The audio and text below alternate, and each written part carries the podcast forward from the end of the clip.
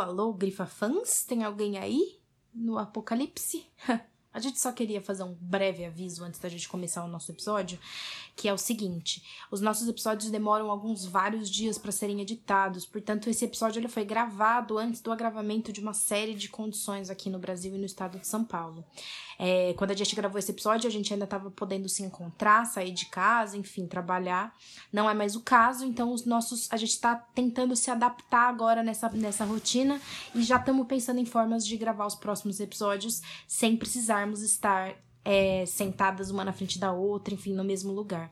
A gente queria só deixar isso bem claro, é, para frisar que a gente defende que agora esse é o momento de todo mundo estar tá nas suas casas, tomando cuidado, pensando coletivo, certo? Praticando isolamento social. E a gente acha extra importante dizer isso nesses tempos, já que a gente tem um líder na nossa nação, o presidente Jair Bolsonaro, que está fazendo questão de sair por aí em rede nacional, nas mídias sociais, é, defendendo que o lucro, o lucro das empresas é mais importante que as nossas vidas nesse momento. Então, em defesa das nossas vidas e da vida das nossas comunidades, repúdio total as declarações do presidente e de muitos outros milionários e bilionários aqui do Brasil que estão tentando convencer o nosso povo, a nossa classe a sair na rua agora com o único interesse de fazer a gente gerar lucro e não de salvar nossas vidas, beleza? Então vamos que vamos ficar em casa, quem puder ficar em casa, maratonar o Grifa. A gente tá aqui produzindo vários conteúdos para vocês também, beleza? Vamos lá, gente. Vamos pro episódio 4, parte 2. Força e brilho para todas e todos agora. Um beijo.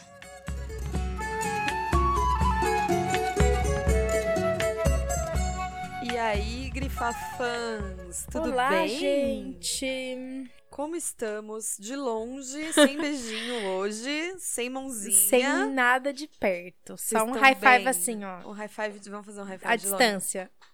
De longe. Fizemos um high five de longe aqui. A gente tá aqui gravando esse episódio no meio da loucura absoluta do coronavírus. Da pandemia, em bebidas em álcool gel. Bom, é, devido a isso, inclusive, vamos dar aqui um recado que talvez o nosso cronograma sofra algumas alterações. O nosso, a, a parte 3 do episódio 4, que é esse que a gente tá gravando agora, sobre o pensamento feminista brasileiro, ela é composta por uma entrevista muito legal que a gente tá preparando para vocês. Uh. Porém, em tempos de pandemia, pandemia, talvez a gente não consiga gravar essa entrevista dentro do cronograma. A gente vai evitar encontrar novas pessoas. Exato. E vocês também deveriam evitar sair de casa, se vocês puderem. é, e aí, a gente tá pensando em, de repente, passar o episódio, ou a parte 4 do episódio na frente. Vamos acompanhar. A gente mantém vocês informados, especialmente lá no nosso Instagram, que é onde a gente vai dar as notícias de tudo que tá acontecendo, tá bom? Mas caso as coisas saiam de ordem, vocês não achem que a gente foi tomado pelo vírus. tá tudo bem. A gente só talvez tenha que mudar mesmo. Lembrando, gente, do cupom de desconto da Bazar do Tempo na compra deste belíssimo livro. 30% de desconto com o cupom Grifa Feminismo, tudo em caixa alta. Lembrando, por último, mas não menos importante, inclusive super importante, inclusive não se esqueçam nem por um segundo, que a gente tem um financiamento coletivo recorrente no apoia.c barra, .se, barra Grifa Podcast, em que a gente pede que vocês colaborem com uma bagatela de pelo menos 5 reais por mês, para que a gente possa continuar gravando esse podcast em tempos de pandemia e guerra biológica. olha, olha essa previsão, hein? Nossa, e de acordo com esse alarmismo, vai pegar mal se vocês não forem apoiar a gente agora. e se o mundo acaba amanhã? Você vai morrer com esse arrependimento? Você vai morrer pensando, puta, nem ajudei o grifo, hein?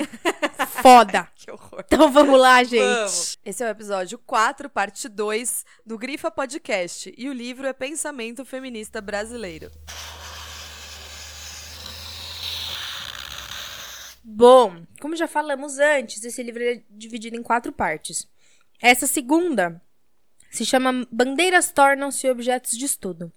E os artigos vão falar sobre violência de gênero, cidadania reprodutiva, luta pelo direito ao aborto e também tem um estudo de casos sobre trabalhadoras domésticas sindicalizadas. Essa parte ela é mesmo dedicada aos temas-chave dos estudos sobre a mulher, que também eram as bandeiras imediatas do ativismo na época que eles foram escritos, né?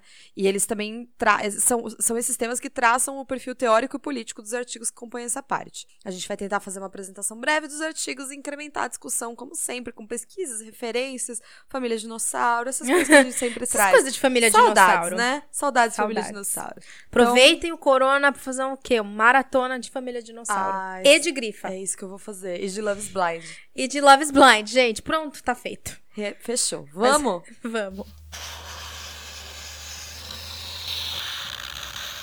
O primeiro artigo chama Violência de Gênero, o lugar da praxis na construção da subjetividade, da nossa musa feminista marxista Eleette Safiotti. Esta mulher, para quem não sabe, ela é uma das mais importantes feministas marxistas da história do nosso país e do nosso feminismo.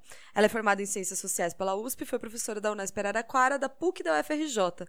E ela também é autora de grandes contribuições que ligam gênero, raça, classe, violência e, principalmente, relações de trabalho. E assim, falar uma coisa pra vocês. A gente é muito, muito fã da obra da Safiotti. É, Ela traz leituras muito importantes, principalmente sobre violência. Ela fala muito sobre trabalho doméstico. Mas esse artigo especificamente, a gente achou ele bastante difícil. Ele é de- a compreensão dele não é um texto que você pode pegar e dar uma lida. Ele parte de um aporte teórico bem complexo. Tipo, ele- ela começa já metendo Marx, a gente vai falar sobre isso. E eu acho que assim, enquanto contribuição acadêmica, ele é um puta artigo, ele é muito rico. Ele traz muitas coisas importantes. Mas eu tenho, sinceramente, dúvida se ele é democrático o suficiente. Assim, para um livro em que a gente quer que as pessoas acessem um debate de violência de gênero, enfim.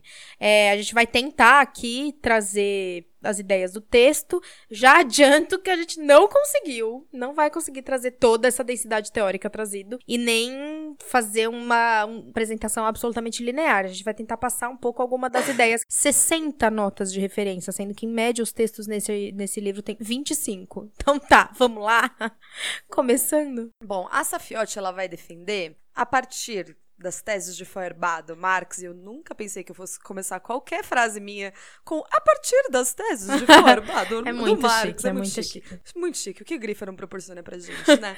Mas ela vai defender, partindo, né, desse, deste aporte teórico, que sujeito e objeto só são sujeito e objeto diante dessa relação social que eles estabelecem, estando sempre situados historicamente. A compreensão de que sujeito e objeto são conceitos dialéticos e que, se- que eles se relacionam entre si é a base da compreensão do que é o processo de su- subjetivação e do que é o processo de objetivação também. Ou seja, mulheres e homens fazem história e produzem objetivações através das suas práticas sociais e se apropriando dos resultados dessas práticas como forma de apropriação subjetiva da história. Sacou? Tá? Simples, né? gente, a gente tá fazendo o nosso máximo aqui.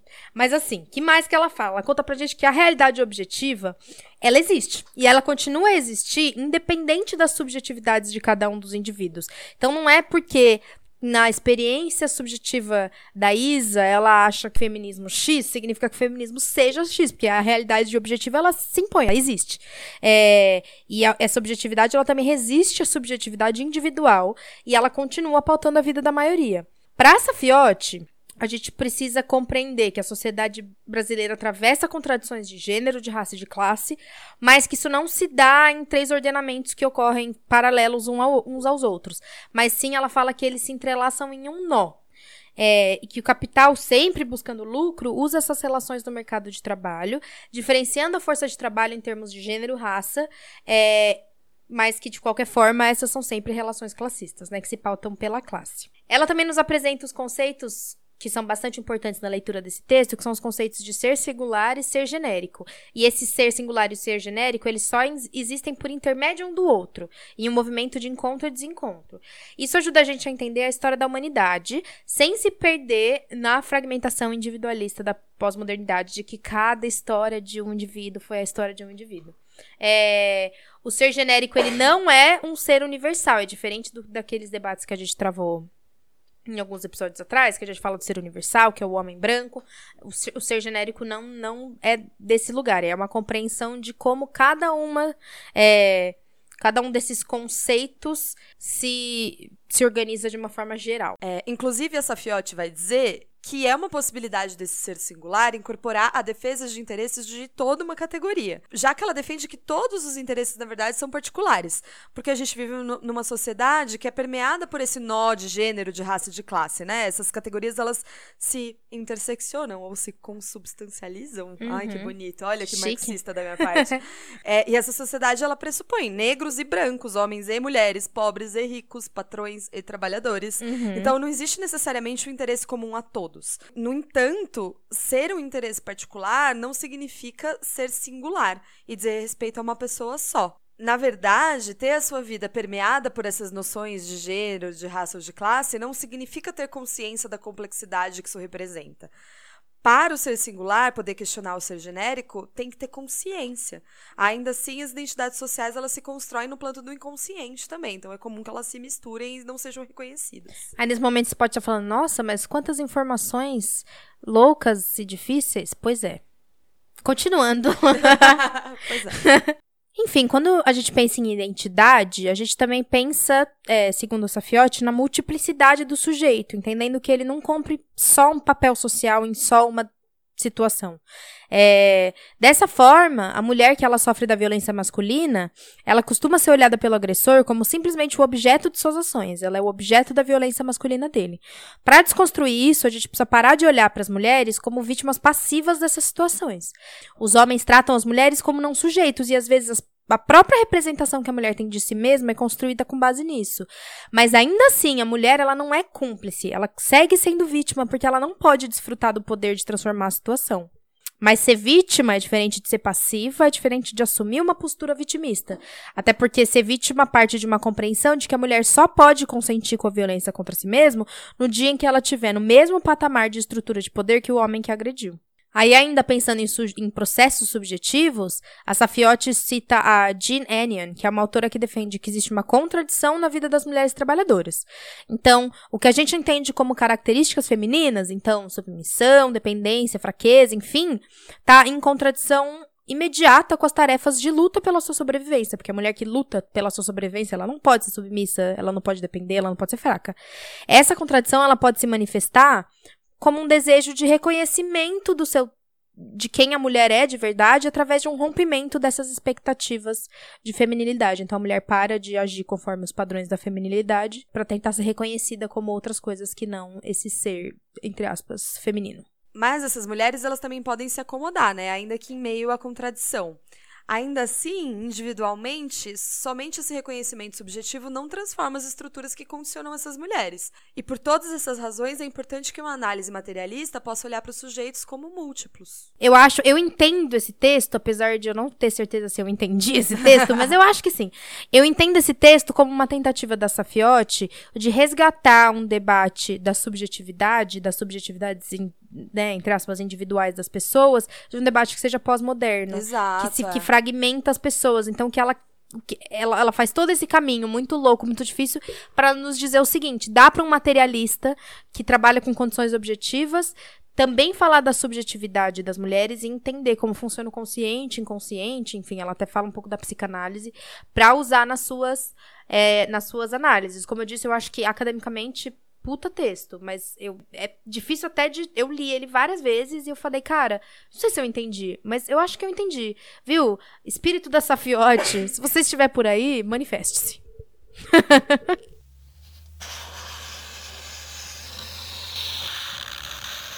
O próximo artigo, um tanto mais simples, chama Modernidade e Cidadania Reprodutiva, da Maria Betânia Ávila. A Maria Betânia Ávila, ela é diretora em Sociologia pela Federal do Pernambuco, a UFP, militante da Articulação de Mulheres Brasileiras e da Articulação Feminista Mercosul na América Latina. Ela é uma pesquisadora da área de trabalho produtivo, reprodutivo e doméstico. A Maria Bethânia, muito chique começar assim, né? A Maria Bethânia relembra que durante o século XIX e o século XX, as lutas pelos direitos femininos já estavam debatendo o direito à regulação da fecundidade, na tentativa de obter controle sobre o próprio. a mulher obter controle sobre seu próprio corpo, sobre sua fecundidade e sobre sua saúde. A gente falou um pouquinho sobre isso no, no nosso episódio anterior. É, inclusive a gente tem que lembrar que a maternidade na época era uma prerrogativa fundamental e essencial da existência das mulheres, né? Quando na verdade o movimento por direitos reprodutivos estava buscando que fosse que essas coisas fossem uma possibilidade, buscando também a liberdade e a autonomia da sexualidade feminina. Esse debate na verdade se iniciou nos Estados Unidos e na Europa, mas ele foi internacionalizado, pensando nos seus limites e suas possibilidades. Aqui no Brasil, as mulheres que lutavam por direitos reprodutivos estavam também lutando pela democracia e pela cidadania das mulheres e da população como um todo, né, no geral, buscando serem protagonistas da experiência e da reflexão em torno disso. Isso vai acontecer no meio dos anos 70, lá em pleno regime militar e na luta contra a ditadura. E nessa época era muito delicado estrategicamente pautar a questão dos direitos reprodutivos como uma agenda feminista, porque nesse momento as mulheres lutavam por democracia em aliança com, por exemplo, setores mais progressistas da Igreja Católica, né? A gente já viu isso nos outro, no nosso primeiro episódio. Uhum. Com a anistia política em 79, é, se abriu um caminho para que mais para frente, na década de 80, a gente começasse a, a, debater corpo e sexualidade femininos com um maior horizonte estratégico mesmo. E nesse período, as mulheres brasileiras voltavam do, do exterior e compartilhavam suas experiências de militância feminista em outros países. Dessa forma, a luta pelos direitos reprodutivos do Brasil tem bastante influência das lutas travadas fora do país também. E é também nesse momento que grupos feministas passam a discutir violência, saúde e como isso está relacionado com a reprodução do trabalho.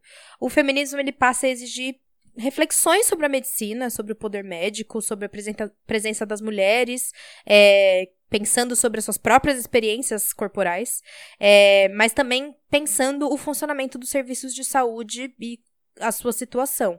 Lembrando que nessa época a gente ainda não tinha o SUS. Justamente, um dos grupos importantes, né, isso ela não, não conta, né? Mas se a gente pesquisando pode atestar que um dos grupos importantes na implementação e na criação do SUS, em 1988, foi o movimento de saúde da Zona Leste de São Paulo, que tinha uma participação enorme de, dona de donas de casa. Então, o movimento feminista e o movimento pela reforma sanitária, eles tinham uma série de intersecções no momento que antecedeu a criação do SUS. Então, por isso é importante a gente saber, a gente lembrar que as feministas ocuparam espaços importantes na consolidação desses novos direitos da, da Constituição brasileira, tentando buscar serem contempladas como cidadãs mesmo. Aí teve uma experiência com, né, que antecedeu o SUS, que foi com o Programa de Assistência Integral à Saúde da Mulher, o PAIS, não sei como é que fala, acho bem difícil essa sigla, que foi formulado pelo Ministério da Saúde em 1983, que incorporou contribuições feministas no debate sobre saúde reprodutiva, saúde sexual. Então, começou a pensar sobre contracepção, aborto, concepção, assistência à saúde, enfim. E aí, na mobilização pela implementação desse programa, é, a Maria Bethânia conta que as mulheres de classe média e as mulheres do meio popular, elas se organizaram em conjunto para viabilizá-lo. Foi esse um grande momento de articulações políticas que resultaram em debates públicos e avanços concretos para as mulheres. É, a gente estava escrevendo esse roteiro em meio a uma pandemia, e aí, como é importante a gente poder debater a questão de saúde do ponto de vista da análise feminista nesse momento, né? É, isso nos permite olhar para nossa história e reconhecer o papel das mulheres na formação de um sistema de saúde e nos per permite também relembrar a importância das mulheres na luta por direitos na história recente do país. Em especial, diferente do, do início do nosso movimento feminista, quando a gente está falando dessas contribuições na modernidade, as mulheres periféricas e as mulheres negras estavam na frente desse combate, principalmente quando a gente vai pensar é, nessa experiência da criação do SUS, que hoje vai nos ajudar a segurar uma puta de uma onda no meio dessa, é, dessa guerra biológica que se instaura. E na época, na verdade, havia duas controvérsias no movimento, né? De um lado, as feministas que pensavam que o debate sobre os direitos reprodutivos era uma ideia bastante liberal, norte-americana, muito pouco brasileira, e do outro lado, as feministas que questionavam o papel do Estado na legislação dos direitos reprodutivos. Na, na época, por exemplo, o debate sobre aborto era polarizado entre a defesa da sua legalização e a defesa da sua descriminalização. No entanto, a maior polêmica na época era ainda acerca da esterilização de mulheres, uma prática recorrente nas políticas de controle de natalidade no Brasil. O movimento feminista ele buscava avançar nos debates sobre contracepção e, ao mesmo tempo, reverter o uso desse tipo de prática, né? Das práticas de esterilização, tipo laqueadura mesmo. O movimento de mulheres negras, nessa época, também apontou que a questão racial e as condições de classe eram reflexões fundamentais sobre a recorrência do uso da esterilização como política de controle de natalidade. E a autora ela vai mostrar como muitas das transformações práticas sobre direitos reprodutivos se deram pelas vias, pela via das reformas reformas mesmo. No entanto, coloca que no liberalismo e na estrutura social brasileira, as nossas pautas elas jamais poderiam ser incorporadas integralmente, né? As pautas consideradas mais radicais. Para ela, historicamente, os dois atores poderosos no combate à liberdade de escolha reprodutiva das mulheres eram os controlistas e a igreja, ambos buscando cercear a nossa autonomia. E aí ela vai contar o seguinte pra gente. E quem seriam esses controlistas? Eu mesma nunca tinha ouvido falar nessa, nesse conceito. Eles eram, enfim, médicos, políticos, empresários que eram responsáveis por colocar uma visão na sociedade de que a pobreza tem relação com a natalidade. Mas, no entanto, a gente historicamente sabe que é, esse tipo de discurso tem uma inspiração nazista e eugenista. Em 1941, a Maria Bethânia conta pra gente que o artigo 20 da Lei das Contravenções Penais, durante o Estado Novo, proibia, entre aspas, anunciar processo, substância ou objeto destinado a provocar o aborto ou evitar a gravidez. E essa lei se manteve no Brasil até 1974, que as mulheres não podiam, né, se utilizar, então, de métodos contraceptivos. Mas esse debate de controle da natalidade através do controle do corpo da mulher, apesar de ser inspirado pelo europeu, tem uma ideia que ganhou muita força no sul global. Parte de um, de um pressuposto considera que é mais importante, o mais importante que se pode fazer em uma situação de pobreza é controlar a natalidade. Esse discurso ele é bizarro e ele também, de alguma forma, nesse caminho oportunista, foi ligado a um discurso de defesa do meio ambiente, que alegava que o grande número de nascimentos em famílias pobres era degradava o meio ambiente. E aí, isso me lembrou da história do Fujimori, não sei se vocês sabem. Não é o Fujimoris. É o Fujimori, o presidente peruano. Que em 1996, gente, se liga desse absurdo. Eu já sabia mais ou menos, mas aí eu fui pesquisando e eu fiquei muito chocada. Em 1996, ele enviou ao Congresso a Lei Nacional de População, que justamente descriminalizava a laqueadura e a vasectomia. E aí, entre 96 e 2001, foram feitas quase 300 mil esterilizações no Peru. E dessas 300 mil esterilizações, 242 mil foram em mulheres, não só em homens, certo? A grande maioria, esmagadora maioria em mulheres. E essas mulheres de classes baixas, áreas rurais, inclusive tem um grande índice de mulheres quechua, enfim. E aí, segundo um relatório, dessas 242 mil, 211 mil receberam informações incompletas e 25 mil não sabiam que ela quer dura era irreversível. Deus Aí céu, piora, piora no seguinte sentido, que essa política ela foi financiada pelos Estados Unidos, através dos governos do Bush, do, do Bush pai, e do Bill Clinton, sabe o democrata Bill Clinton? Pois então, ele mesmo financiou essa política de esterilização forçada das mulheres peruanas, através de um programa que, teoricamente, pelo nome, buscava direitos das mulheres. Sim, gente, isso aconteceu, foi outro dia, foi aqui do lado. Vontade de encerrar esse episódio por aqui mesmo. Mas voltando, no Brasil, na verdade, existem estudos que mostram que, na verdade, quando a taxa de fecundidade cai, a miséria social aumentou, mostrando que o problema não é esse, né? Tá longe de ser esse.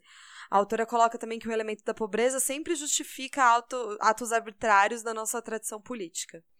E aí, mais uma vez, lendo isso, lembrei de quem? Silva Federici. Silva Federici, mencionada em todos os nossos episódios. Pode pedir música, Silvia, se você está ouvindo. Coitada, Silvia deve estar agora o quê? Ah, quarentena! Gente, a Silvia é velhinha! Silvia, se cuida, tá bom? Se cuida! Enfim, quando ela estava aqui no Brasil, saudades dessa época que a gente podia nervosa. sair. Saudades dessa época em que a gente podia sair de casa. A, a Silvia Federici estava aqui. E aí, quando ela foi lá no debate da Boitempo, ela falou de uma parada que é o seguinte, né? Ao invés de a gente falar só eh, de te chamar tudo isso de, na verdade, justiça reprodutiva. Porque ela contou uma historinha sobre, sobre essa parada nos Estados Unidos, que ela contou assim, que nos Estados Unidos tem um conceito que são as welfare mothers, né, que são as mães, enfim, de família, que se beneficiam desses serviços de bem-estar social. Essas mães, elas são responsáveis, né, por serem mães, pela extensa produção desses tra de trabalhadores. É, e elas começaram a se organizar pedindo seus direitos a partir de uma conclusão de que elas deviam receber benefícios pelo tanto de contribuição que essa é uma mãe da classe trabalhadora. Tipo assim, tô te dando meus filhos, tá ligado? O mínimo que você pode fazer é me pagar pra estar aqui cuidando desses filhos. Foda, fudido. Só que aí no começo dos anos 70, é, começou uma narrativa histórica de que todos os problemas comunitários eram atribuídos a essas mães, como se elas fossem parasitas. Então, numa ideia de que essas eram as mulheres responsáveis por fazer da comunidade uma comunidade pobre, bastante parecido com o que a gente estava narrando aqui. E essas mulheres, para controlar, entre aspas, essa situação, elas, essas mulheres que eram de maioria neg negras e pobres, elas passaram a ser esterilizadas. Tipo, ah, então, você resolve toda. Resolve, né? A questão de você precisar dar dinheiro do Estado para essas mulheres, simplesmente não deixando que elas sejam mães. Elas não podiam mais ser mães. Então, surge um movimento que não é só pelo direito de, de escolher não ser mãe, é, é uma escolha do direito de ser mãe, que é retirado das mulheres negras desde a sua escravização. Aí, olha que engraçado. O mesmo Bill Clinton, aquele grande democrata, o mesmo que financiou a esterilização do Fujimori, na década de 90, ele lançou ainda, tipo assim, 20 anos depois, ainda estava num grande combate às, às welfare mothers, e ele lançou um discurso de que era hora dessas mamães, dessas mães pararem de mamar nas tetas do governo, entendeu? E que elas tinham que começar a trabalhar de verdade, que esse negócio de só ser mãe e ganhar dinheiro tava muito fácil. Nossa, dá pra fazer um episódio especial só dessa frase, né? O que, que mamar nas tetas do governo e trabalhar de verdade tem a ver com reprodução social, com a figura da mulher como mãe. Meu Deus do céu, tá bom. Pois é. Socorro. Bill Clinton, seu desgraçado. Só isso. Bom, então depois dos controlistas, que a Escló explicou aqui, a, o outro grande opositor, né, dos debates sobre justiça sexual era a igreja. É, e esse debate da sexualidade, ele está intrinsecamente ligado à questão da reprodução dentro da igreja, né? E é por isso que as religiões católicas têm querem tanto dominar essa parte do, do debate. Afinal de contas, as relações sexuais só servem para procriação, né? Dentro dessas, dessas doutrinas. É, a instituição, a, instituição da Igreja Católica, ela busca colocar as suas normas religiosas como normas doutrinadoras constitucionais, não admitindo mesmo um comportamento diferenciado na sociedade. E dessa forma, elas vão influenciando políticas sociais e até ações no legislativo, buscando censurar mesmo o debate sobre a liberdade de escolha feminina. A autora ela vai usar como exemplo o grande embate travado pela igreja na época que o DIU, né, o DIU, método, método contraceptivo, o dispositivo intrauterino, ele passou a ser oferecido no serviço público. E, nesse sentido, a, a coisa do aborto é infinitamente mais polêmica ainda, né? Então a gente vê uma grande contradição entre os poderosos que organizam e estruturam a sociedade brasileira, né? Se de um lado rola essa defesa da controle de natalidade pelas mãos do Estado, do outro tem a impossibilidade de se controlar a reprodução feminina mesmo. E para autor, o movimento feminista ele deve se aproveitar dessa dialética para conseguir transformar as condições materiais das mulheres e criar mesmo um novo modelo de sociedade não fica muito claro no texto qual é a sociedade que a autora deseja, é, qual a sociedade que ela almeja construir, né? Ela não fala de um, de um conceito de justiça reprodutiva dentro de nenhuma perspectiva, por exemplo, como a que a gente acredita. Não. É, mas para ela tá bem claro que não é a sociedade que a gente tem, né, que a gente tinha na época e que a gente tem hoje, em que essas esferas produtiva e reprodutiva acabam encontrando esse desequilíbrio. Favorece, é, é nessas esferas que, que favorece uma dominação de classe de gênero e do próprio valor da existência humana. Essa sociedade realmente não pode continuar existindo. E a gente vai além, então, pensando nessa deixa que a, que a Maria Betânia coloca. Ela, a gente, retomando o que a gente já falou aqui, algumas vezes, graças a Deus, tá lá nas nossas redes sociais também, que é a questão da teoria da reprodução social, a gente precisa entender que os, o debate sobre direitos ou sobre justiça reprodutiva no Brasil não é só uma questão moral. Não é só um debate de certo ou errado, não é só um embate entre quem defende, entre aspas, a vida ou quem defende as escolhas, né? É, essa é uma questão que permeia o funcionamento do sistema capitalista. E por isso, as escolhas sobre quando a mulher pode ou quando a mulher não pode ter filhos, ela é delimitada pelo sistema e ela sempre envolve práticas ou criminalizações violentas e nunca é à toa, entende? Nunca é assim, ah, aqui ela pode, aqui ela não pode porque Deus quis, entendeu? Tem um, um, um propósito muito bem delimitado do funcionamento do, do, sistema capitalista. Então, é uma questão desse sistema econômico, quando ele tem uma quantidade certa de novos filhos da classe trabalhadora. Então ele não quer nem ter filhos a mais, porque isso gera é, uma maior, um maior descontrole da, da desorganização das finanças, né? E nem trabalhadores a menos, porque aí ele não consegue mesmo sequer organizar a sua força produtiva. E aí, isso me leva a pensar o seguinte: vocês já pararam para pensar por que, que o aborto não é criminalizado na maior parte dos países do, do norte global? Por que, que não é criminalizado na Croácia, no, em Portugal, na Áustria, na Dinamarca, na Noruega, Suíça, na Alemanha, na Espanha e muitos outros países? É porque eles são muito avançados e eles são superiores a nós nas questões morais, é só pela ausência da igreja enquanto formação? Eu acho que não. É, porque se a gente parar para pensar, o aborto ele só é criminalizado em grande parte dos países do, do sul global ocidental, né? Que acho que é um recorte um pouco diferente.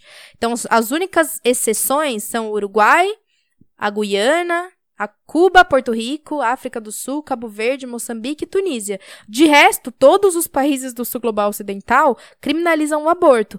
E assim, a explicação ela parece, entre outras coisas, ser uma explicação bastante econômica. Então, que países podem se dar ao luxo de, de reduzir as escolhas femininas e familiares é, para que essas escolhas sejam o norte que vai pensar o número de trabalhadores em uma geração sem se pre preocupar com que impactos isso vai ter na produção. Então, quais lugares do mundo recebem imigrantes fugidos, enfim, da guerra, das grandes crises econômicas, que podem ser esse exército de esse exército de reserva e podem trabalhar em qualquer tipo de emprego em busca de uma melhor qualidade de vida. Em que lugares esses imigrantes eles substituem a, a, a força de trabalho que existe já no país? Então, acho que isso mostra também é essa diferença muito clara e mostra como a questão econômica da imigração e do, do aborto tem muito a ver, apesar é, de nunca ficar claro no discurso das pessoas. Sempre parecer ser uma questão meramente moral e de defesa da vida. E o próximo artigo chama Legalização e Descriminalização. 10 anos de luta feminista. Demorou mais ou menos uns 5 takes para conseguir falar é, Por isso que tá tão devagarzinho, gente. Não é, é à toa. Descriminalização. Esse artigo é da Leila Linhares Barstad, que é advogada pela UFRJ, professora emérita da Escola de Magistratura do Estado do Rio de Janeiro e fundadora e coordenadora executiva da ONG Sépia. Foi editora da revista Estudos Feministas e tem inúmeros trabalhos publicados sobre direitos sexuais e reprodutivos, violência de gênero e direitos humanos no Brasil e no exterior. Ela vai oferecer um olhar retrospectivo mesmo sobre a trajetória da luta do direito do aborto no Brasil, uma bem uma linha do tempo mesmo. Desde os anos 80, o direito ao aborto foi defendido como um direito inerente à autonomia e à vontade do indivíduo. O slogan adotado nas campanhas da época era Nosso corpo nos pertence, bastante liberal, inclusive, né? E também se argumentava que era necessário, através da legalização, que as sequelas do aborto clandestino fossem eliminadas e a proteção à saúde da mulher fosse um valor maior do que a proteção de uma suposta vida em potencial, né? As maiores vítimas de sequelas de abortamentos clandestinos eram, mas ainda continuam sendo as mulheres pobres. Assim, a posição contrária à legalização do aborto foi considerada uma postura conservadora que penalizava exatamente essas mulheres das classes populares. Então, na busca por alianças, o movimento de mulheres ele se deparou com os limites dos seus apoios em face às conjunturas políticas do país e da dificuldade da sociedade em polemizar com questões relativas à sexualidade.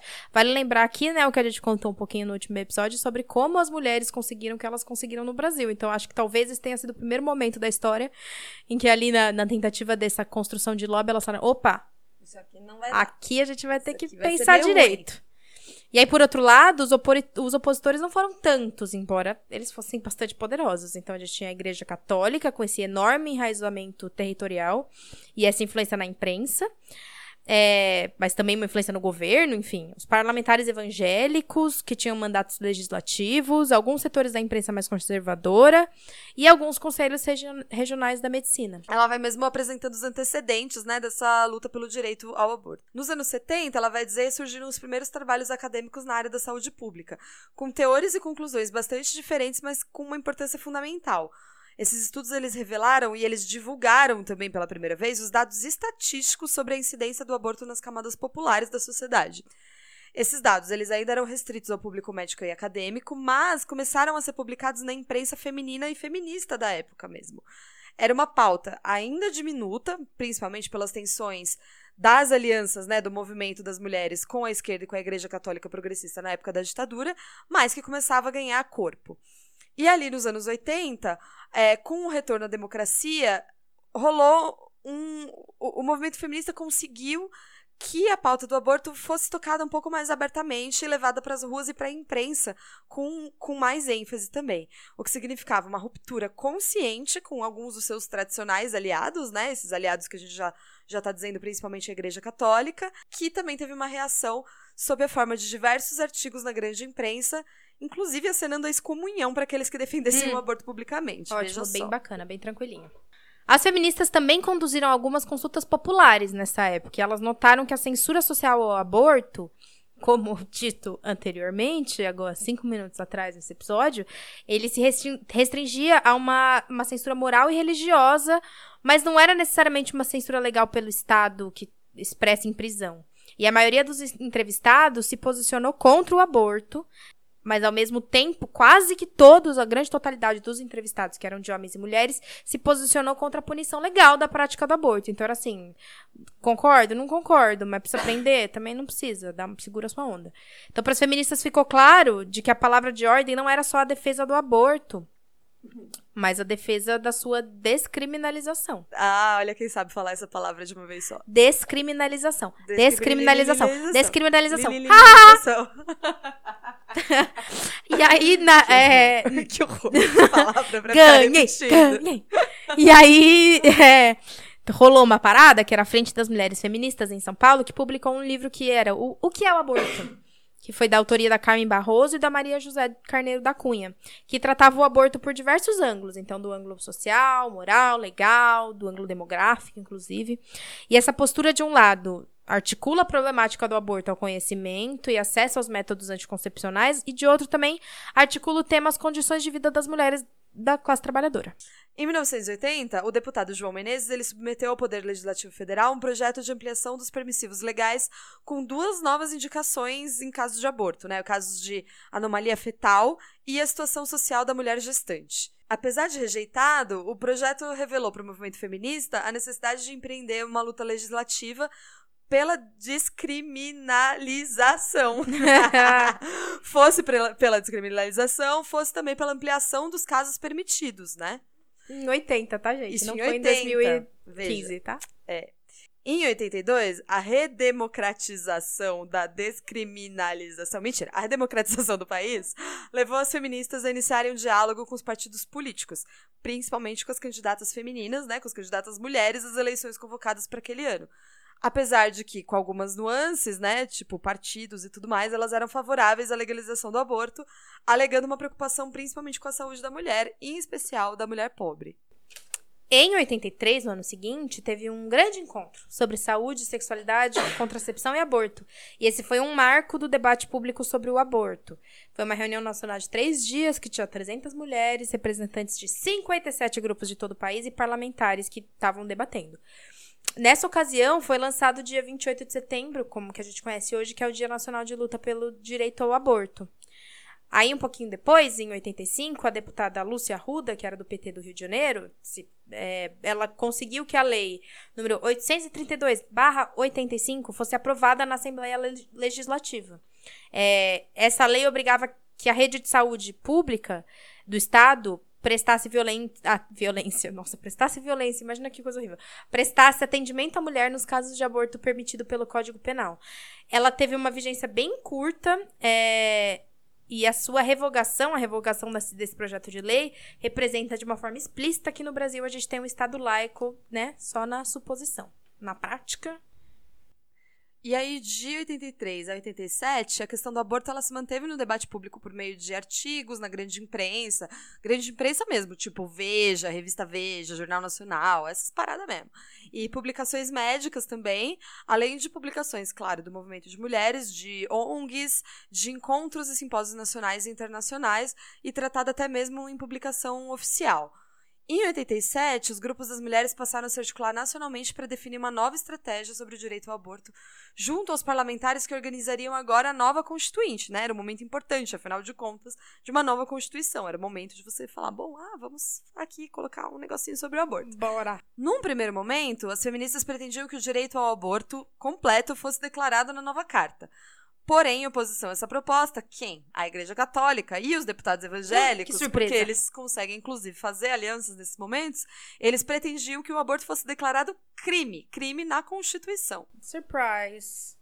As feministas, diante disso, adotaram o posicionamento de lutar para que a questão do aborto não fosse tratada né, no texto constitucional e deixar a proposta da sua legalização para o momento da revisão da legislação criminal. Não sei se eu entendo porque é que isso foi feito, mas tudo bem, beleza. Respeito vocês, galera.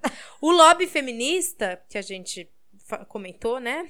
Aí por aí, que foi organizado pelo Conselho Nacional dos Direitos das Mulheres, que a gente fala na parte 1 do episódio, e por outros grupos autônomos de todo o país, conseguiu modificar a redação proposta pelos grupos religiosos para o artigo 5 da Constituição Federal, que previa a inviolabilidade do direito à vida desde a concepção para a inviolabilidade. Invio... Olha aí. Sabe que Agora falando? tem uma que você não consegue. Sabe o que eu fiquei falando? A inviolabilidade do direito à vida, ponto. Então, não tinha. O direito à vida não estava conectado com a concepção da vida, né? De novo, né? Na brecha da lei, né? Dá uma fliceta, Aff, porque que coisa a mulher só bizarra. conseguiu votar por causa de uma brechinha na lei que dizia que, pô, mulher não pode. Não é que não, é que não pode. Que assim, né? Tá homem escrito. pode, não é que mulher não pode. É. É. Aí agora é direito à vida, não é direito à vida desde a concepção. Ô, desgraça, É tá uma coisa horrível. Serve pra nada mesmo, né? A democracia burguesa. Mas tá, Aí- vamos lá. Só pra, só pra vocês ficarem bem atentos a isso. Em 89, esse Conselho Nacional de- dos Direitos da Mulher organizou em Brasília o Encontro Nacional de Saúde das Mulheres, Saúde da Mulher nas dependências do Congresso Na- Nacional. E abarcou temas ligados à morbidade, à mortalidade materna, assistência a mulheres que recorrem ao aborto, ao problema da cesariana, as questões da contracepção, da esterilização e do aborto. E aí, como conclusão, elaboraram uma carta, que era a Carta das Mulheres em Defesa do seu direito de saúde, em que se afirmava que o aborto devia ser considerado um problema de saúde da mulher e que era preciso a imediata revogação de todos os artigos do Código Penal que o definiam como crime. Bom, a gente foi ano a ano, mas um grande resumão da década de 80 é que o Congresso Nacional, veja, não aprovou nenhum, nenhum, nenhum, zero, Zero, um nenhum zero. projeto apresentado sobre a questão do aborto. Nunca. e já em relação às questões do trabalho, dos direitos civis, da assistência à saúde, até mesmo da questão do repúdio à violência doméstica, as feministas conseguiram encontrar aliados que conseguiam algumas vitórias legais importantes. A luta de direito ao aborto voluntário e seguro, no entanto, nunca passou, nunca teve alianças fortes importantes. Ela sempre esbarrou no moralismo e na igreja, né? Nesse estado laico que temos. É, bem. digo mais, o que a gente falou agora há pouco, né? Acho que não esbarra só no moralismo, esbarra também é, em questões bastante importantes da organização da sociedade capitalista mesmo, assim, né? Acho que isso tem a ver também com isso, não apenas o moralismo. E a proposta dos grupos feministas para dar seguimento ao debate sobre o aborto definiu alguns alvos, então, né? Já que não tinha nenhuma aliança. Então, era persistir no apoio aos projetos liberalizantes no Congresso Nacional, é, influir na elaboração das constituições estaduais, em 89, e nas leis orgânicas municipais, em 90, e na proposta da alteração do Código Penal, que se daria mais adiante. Essa estratégia de diálogo com o Poder Legislativo trouxe ganhos parciais, mas também arrefeceu o debate público sobre o aborto para os outros setores da sociedade. Então, quer dizer, meh, médio, né? Bem médio. É. No início dos anos 90, rolaram algumas ações do movimento de mulheres pelo direito ao aborto, em que se destacam as pressões sobre as diversas câmeras municipais, em particular nas capitais dos estados, né, para fazer incluir nas leis orgânicas do município o direito ao, ao atendimento nos serviços públicos de saúde nos casos de aborto previstos por lei. Houve também a grande questão da denúncia da, da esterilização em massa, que a gente fala um pouquinho lá para cima. É, esse artigo foi escrito em 92, um ano maravilhoso em que nasceu uma mulher fabulosa. O nome dela é Isadora pouco Enfim. mas eu vou deixar para outro episódio. Esse ano de 92, inclusive, sabia que eu nasci no dia do impeachment do Collor? Que lindo, amiga. Bonito, né? É tossir. Enfim, voltando à existência Eu da. nasci no dia da Comuna de Paris, mas esse ano o coronavírus não vai deixar eu comemorar. Legal. Tá muito. Eu só queria dar esse recado. Só eu queria falar sobre aniversários Eu um pouquinho. muito triste.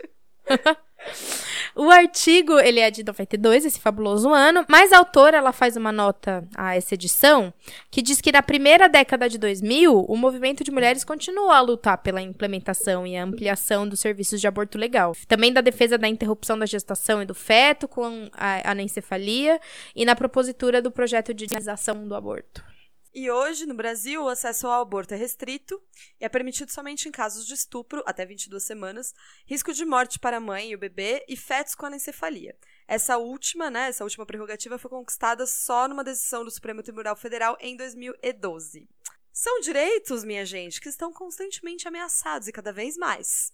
Hoje no Senado tramita uma, uma projeto de lei chamado um belíssimo nome de PEC da Vida, Ótimo. que prevê que o direito à vida está garantido desde a concepção. Voltando lá pra porra da década de 80, cara. Essa PEC ela foi desarquivada em 2015 a pedido do senador Eduardo Girão, Podemos. ó, do Podemos, exatamente. e chegou é, até um relatório favorável da senadora Selma Arruda do PSL, mas ela tá parada, né, resfriando um pouquinho. E não é só em âmbito nacional, mas aqui em São Paulo, o maravilhoso vereador Fernando Holliday do MBL, caso alguém esteja achando que eu estou sendo falando a verdade, eu estou sendo muito irônica. Ele propôs um projeto de lei que determina uma série de obrigatoriedades para mulheres que sofreram estupro para realizar o aborto na rede pública, dificultando o acesso e tornando o processo ainda mais humilhante do que ele já é, né? Eu só queria lembrar de duas coisas para a cidadã e o cidadão que estão ouvindo agora, neste momento. Número um, que foi que, não sei se vocês lembram, mas no final do ano passado em São Paulo, teve um acampamento na frente do Pérola Byton, que é um hospital especializado em saúde da mulher, é, para agredir, tipo, fisicamente, moralmente as mulheres que iam em busca de, de, de ajuda de saúde em casos de violência sexual. Tipo assim, as pessoas estavam acampadas para agredir mulheres, tá ligado? E aí teve um acampamento muito maravilhoso de mulheres é, de feministas que se colocaram lá para impedir que isso acontecesse, mas foi uma situação muito bizarra e que foi permitida pela por lei, tipo assim, a gente tentou recorrer para que aquelas pessoas não tivessem o direito de estar lá, mas é, tipo assim, o ministério deixou, tipo, beleza, falou aí, continua aí, galera. Tudo bem você ficar na frente de um hospital Tranquilo. agredindo vítimas, É tipo, normal, suave. suave, direito de expressão. Mas o que é mais importante de tudo isso é que, é, para quem é, é, seguiu e, e prestou atenção e leu a nossa, os nossos posts que precederam o 8M no Instagram do Grifa, a gente contou um pouco de como a greve de mulheres e as grandes mobilizações feministas aconteceram em outros países como a Polônia, a Argentina, enfim. É, o o que levou, quais, foram os estopins? Gente, o estopim sempre tem a ver com esse tipo de projeto de lei, sempre teve a ver nesses casos com esse tipo de projeto de lei que, que, que pretende né, retroceder nos direitos reprodutivos das mulheres. Então, que o Brasil, né, que nós feministas brasileiras, a gente consiga se inspirar nas nossas, das nossas companheiras de outros países, como a Polônia e a Argentina, para a gente, diante dessa situação, também conseguir se organizar em grande número para barrar esse tipo de retrocesso e não deixar isso passar como muitas coisas têm passado, infelizmente, no Brasil nos últimos meses. Inclusive coronavírus de mão em mão tem passado também. Triste.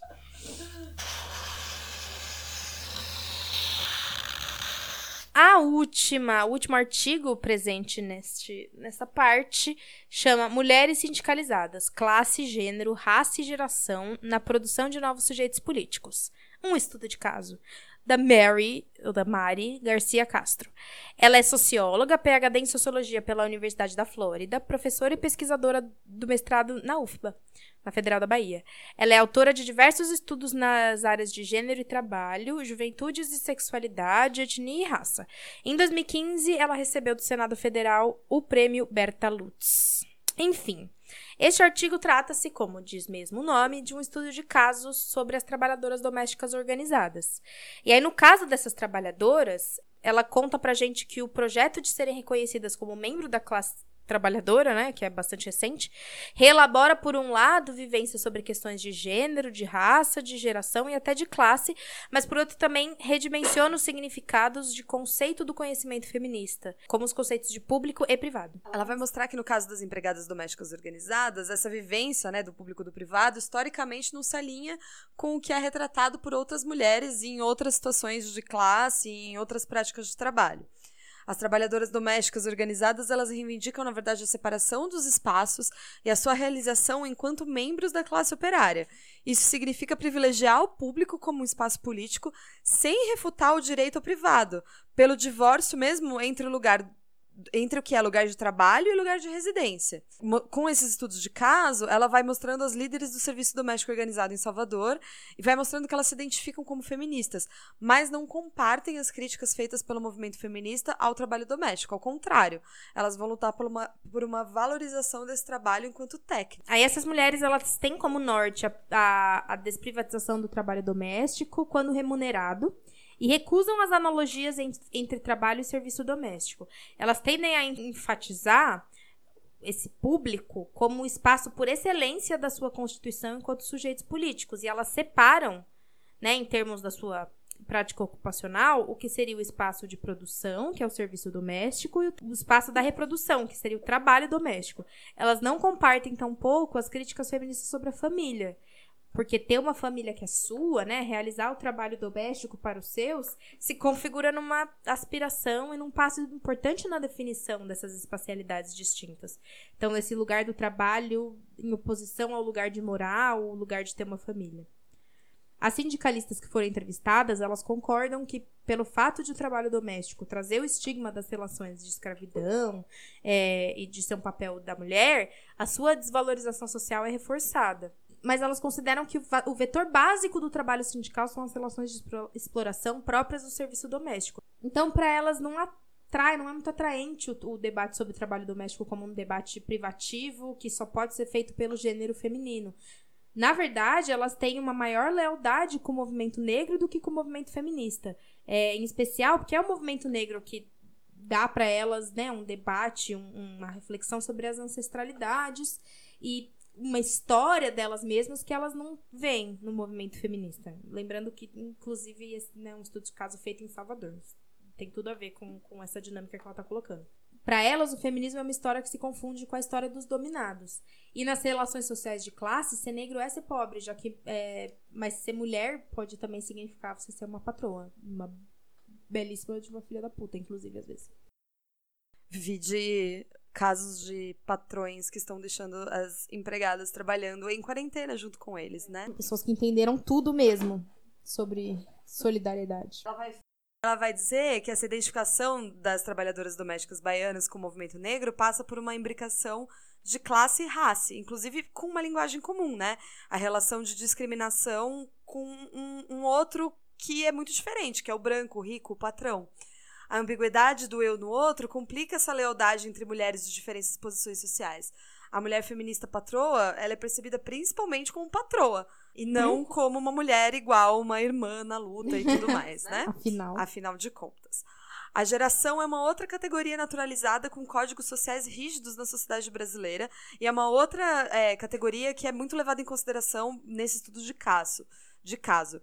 De caso. É, a interação entre o gênero e a geração afeta em especial as mulheres, a autora vai dizer. É, e ela vai limitar o que é ou não próprio das mulheres de certa idade, fazendo variar os códigos de seleção econômica e sexual, ou mesmo de valoração mesmo. Ela, a, a autora vai colocar aqui nas entrevistas que ela faz com as líderes desse serviço doméstico de Salvador, elas vão, vão mostrar uma discriminação mesmo segundo o ciclo geracional. Tipo, é, desde a exploração do trabalho infantil e o abuso sexual de crianças e adolescentes, até a seletividade no emprego por conta da idade e o abandono por seus próprios companheiros quando as mulheres começam a envelhecer, né? Aí ela vai traçando o perfil e a organização das trabalhadoras domésticas de Salvador e mostrando essas implicações de geração, de raça, de gênero e de classe. E classificando e dando exemplos bem palpáveis das construções dessas subjetividades intrincadas ao que se refere desde o começo do artigo. Ela vai dizer que a história da vida das líderes do Sindicato de Empregadas Domésticas de Salvador não é muito diferente daquelas da- das histórias de vida das empregadas domésticas da América Latina. É uma história de migração, de exploração do trabalho infantil, do empobrecimento, racismo, falta de respeito social com o seu trabalho, é, a falta de alternativas educacionais e de oportunidades de emprego e da socialização para desempenhar os trabalhos domésticos como sendo um destino natural da mulher pobre. A autora vai mostrar também que rebelião é um traço comum que toma diferentes formas nas biografias dessas líderes é, do, do movimento sindical.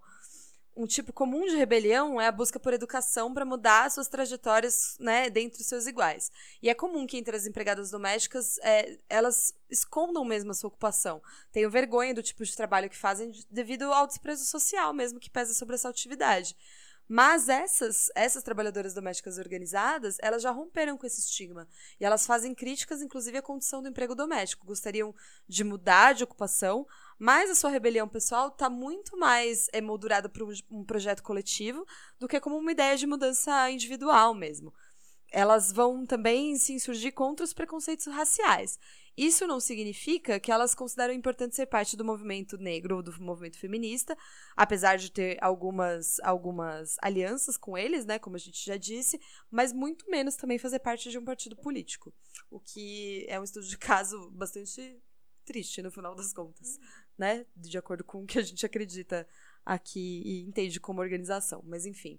E ela vai também é, mas o que ela ressalta também nesse artigo que é importante a gente, a gente trazer é que as mulheres trabalhadoras nas suas organizações elas constroem agendas feministas próprias e que a gente tem que levar em consideração, inclusive politicamente, inclusive dentro das, das nossas organizações, né?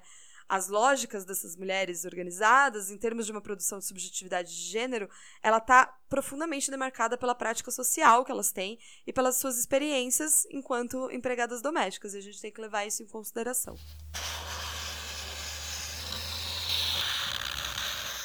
Estamos chegando ao final de mais um episódio.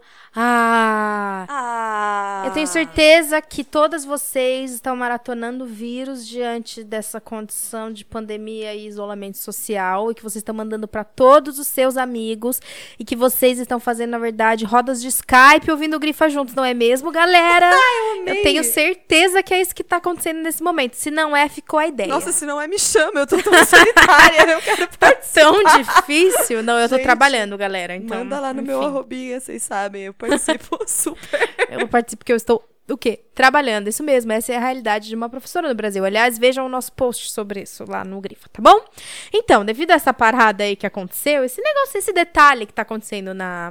Ai, meu Deus, caiu o Romos em algum lugar. no microfone! Excelente. É isso que faz a pessoa se, se- que tá tentando combater o coronavírus. Ela come diretamente do microfone. Vocês acham que isso é um comportamento de isolamento social? Pois bem, enquanto isso, eu vou contar, vou lembrar pra vocês que devido a esse pequeno, esse pequeno detalhe, né, social do coronavírus, talvez o nosso cronograma, enquanto isso a Isa segue aqui, muito entretida com o Romos. É, talvez o nosso cronograma, gente, fique um pouco bagunçado, tá bom? Lembrando, então a gente vai ter essa entrevista aí bacana, é, com a terceira parte desse episódio sobre interseccionalidade. Mas, enfim, a gente não vai conseguir, talvez, gravar isso agora, porque foda você chamar uma pessoa pra vir aqui gravar, né? Então, a gente talvez passe esse quarto episódio na frente. E talvez a gente, inclusive, comece um novo livro antes de voltar pra parte 3. Mas vai dar tudo certo, tenham paciência, lavem as mãos, é, pensem coletivo e defendam o SUS, tá bom? Eu acho que eu vou conseguir gravar com romos no meu microfone. mas tá bom, né, gente? Se Peço soar um pouco árabe. Brincadeira. É eu sou a Tab. Nossa! Encerra esse episódio. Mas antes de encerrar, vamos lembrar do cupom de desconto. Lembra, não esquece nunca do nosso cupom de desconto. Não esquece nunca do nosso cupom de desconto Grifa Feminismo no site da Bazar do Tempo. 30% de desconto para comprar Pensamento Feminista Brasileiro e Pensamento Feminista. É, e, por favor, por favor, o nosso link de apoio recorrente e coletivo no Apoia-se. Até porque talvez a gente tenha que comprar novos microfones. Talvez devido, que eu- devido ao banho de romos que ele tomou aqui. Talvez aconteça. É apoia.se barra grifa podcast. E chega por hoje, porque a Nossa. gente já tá correndo muitos riscos. Preciso aqui. pra minha casa. Pelo amor de Deus. Beijo, gente. Beijo, Se galera. cuidem. Álcool gel.